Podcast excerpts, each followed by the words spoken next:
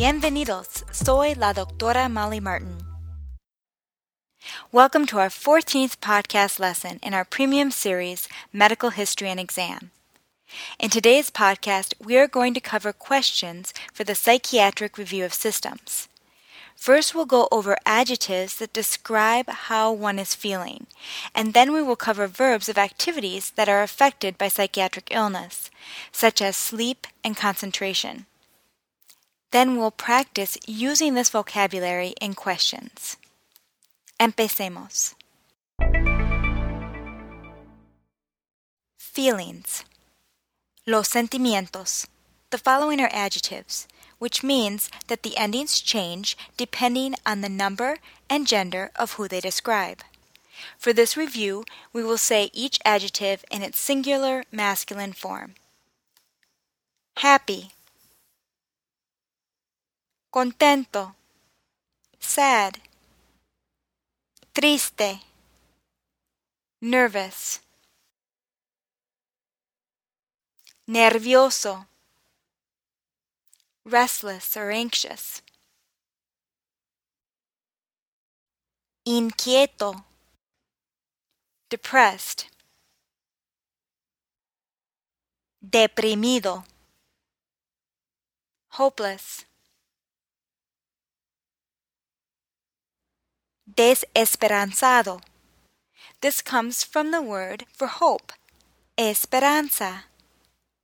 Cuando no tienes esperanza, estás desesperanzado. Helpless. Desamparado. This comes from the word amparar, which means to aid or assist. So when one feels helpless, they feel desamparado, guilty, culpable. Now let's cover some verbs. To worry, preocupar, to sleep, dormir, to fall asleep. Quedarse dormido, or when referring to a woman, quedarse dormida, to wake up. Despertarse, to eat. Comer, to relax. Relajarse, to think. Pensar, to concentrate. Concentrarse, to hear. Oír or escuchar.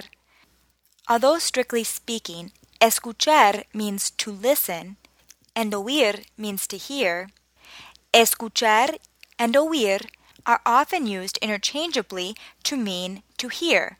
Specifically, this is often the case amongst people from Mexico.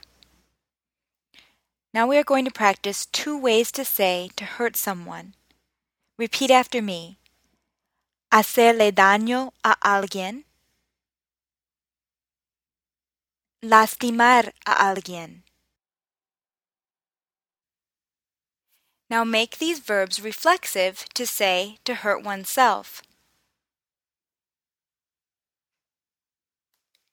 Hacerse daño, lastimarse, to commit suicide, suicidarse, to make a plan,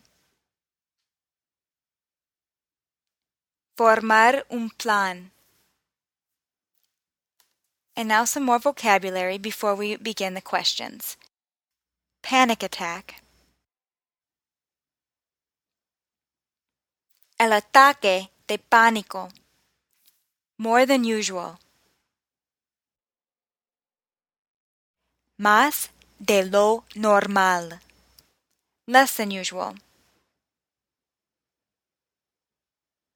Menos de lo normal. Energy. La energía. Thoughts of suicide. Los pensamientos de suicidio. Appetite. El apetito. Relationships with other people.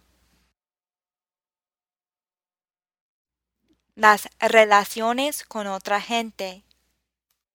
Marriage. El matrimonio. Now let's practice using the vocabulary to ask questions about a person's mental health. Do you feel sad? ¿Se siente triste? Speaking to a woman, do you feel happy? ¿Se siente contenta? Do you feel nervous? ¿Se siente nerviosa? Do you feel restless?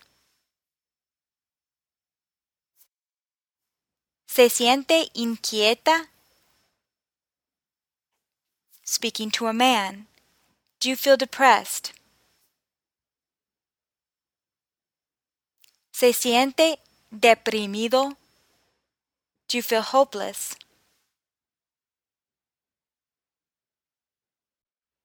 ¿Se siente desesperanzado? Do you feel helpless?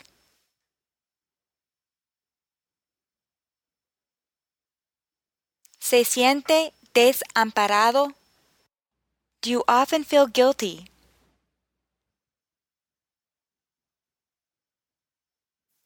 ¿Se siente culpable a menudo? Do you constantly worry?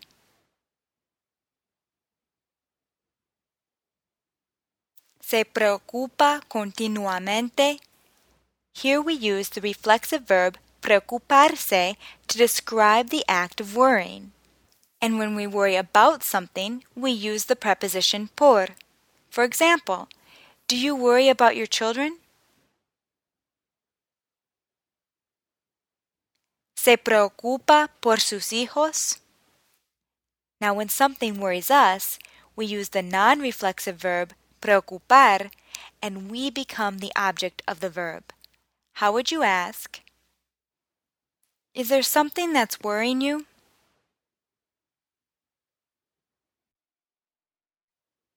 ¿Hay algo que le preocupa? Does this worry you? ¿Le preocupa esto? Have you ever had a panic attack?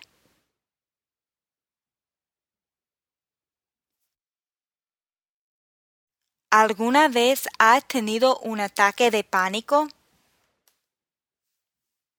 Do you have more energy than usual?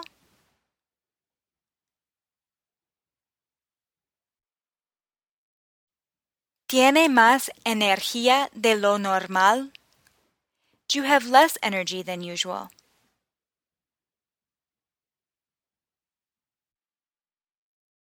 ¿Tiene menos energía de lo normal? Do you have problems relaxing?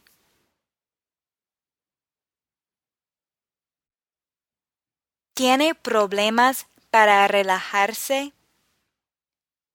Do you have difficulty concentrating?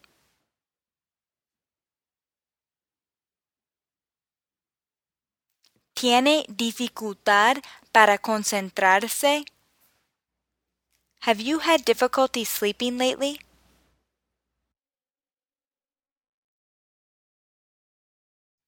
¿Ha tenido dificultad para dormir últimamente? Are you sleeping more than usual?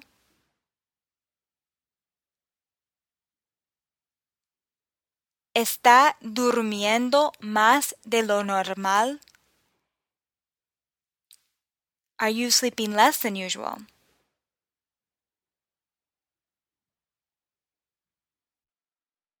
¿Está durmiendo menos de lo normal?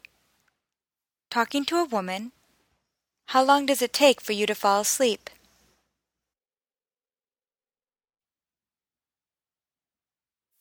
¿Cuánto tarda en quedarse dormida?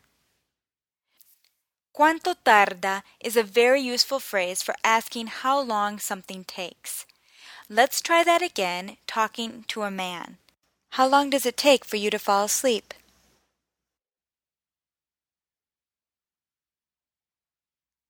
¿Cuánto tarda en quedarse dormido?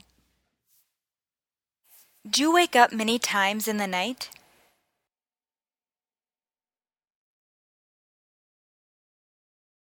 ¿Se despierta muchas veces por la noche? Has your appetite changed recently?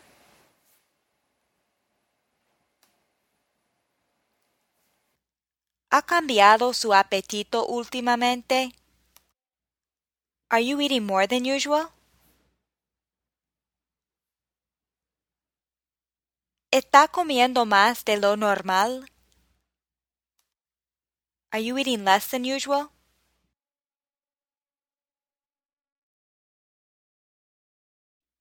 ¿Está comiendo menos de lo normal? Have you gained weight in recent months?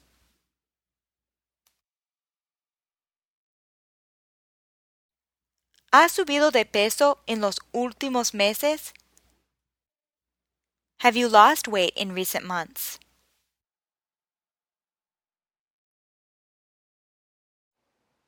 ¿Ha bajado de peso en los últimos meses?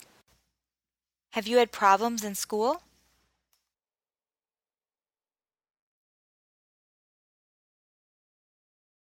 ¿Ha tenido problemas en la escuela? Have you had problems at work?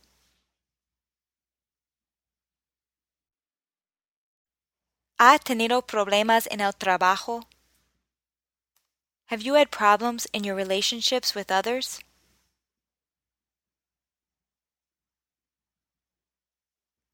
¿Ha tenido problemas en sus relaciones con otra gente? Have you had problems in your marriage? ¿Ha tenido problemas en su matrimonio? Have you heard voices that only you can hear?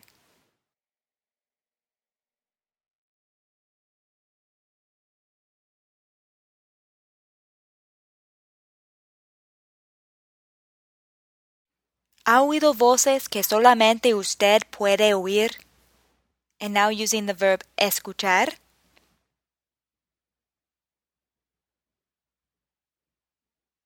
¿Ha escuchado voces que solamente usted puede escuchar? Have you ever seen something that only you can see?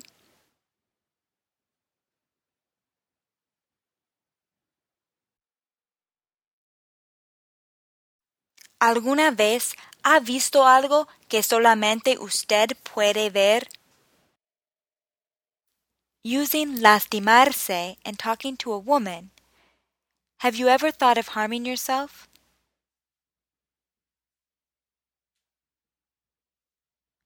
¿Alguna vez ha pensado en lastimarse a sí misma?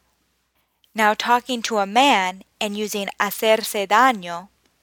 Have you ever thought of harming yourself?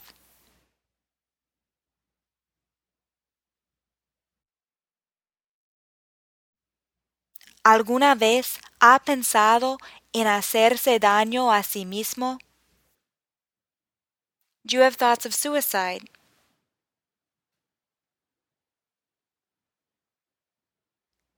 ¿Tiene pensamientos de suicidio?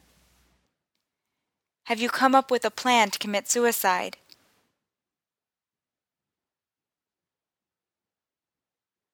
¿Ha formado un plan para suicidarse? Have you come up with a plan to hurt yourself?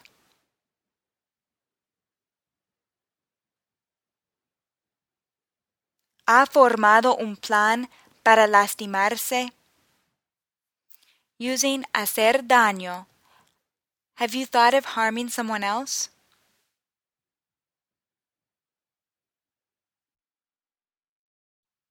¿Ha pensado en hacerle daño a otra persona? Have you thought of how you would do it?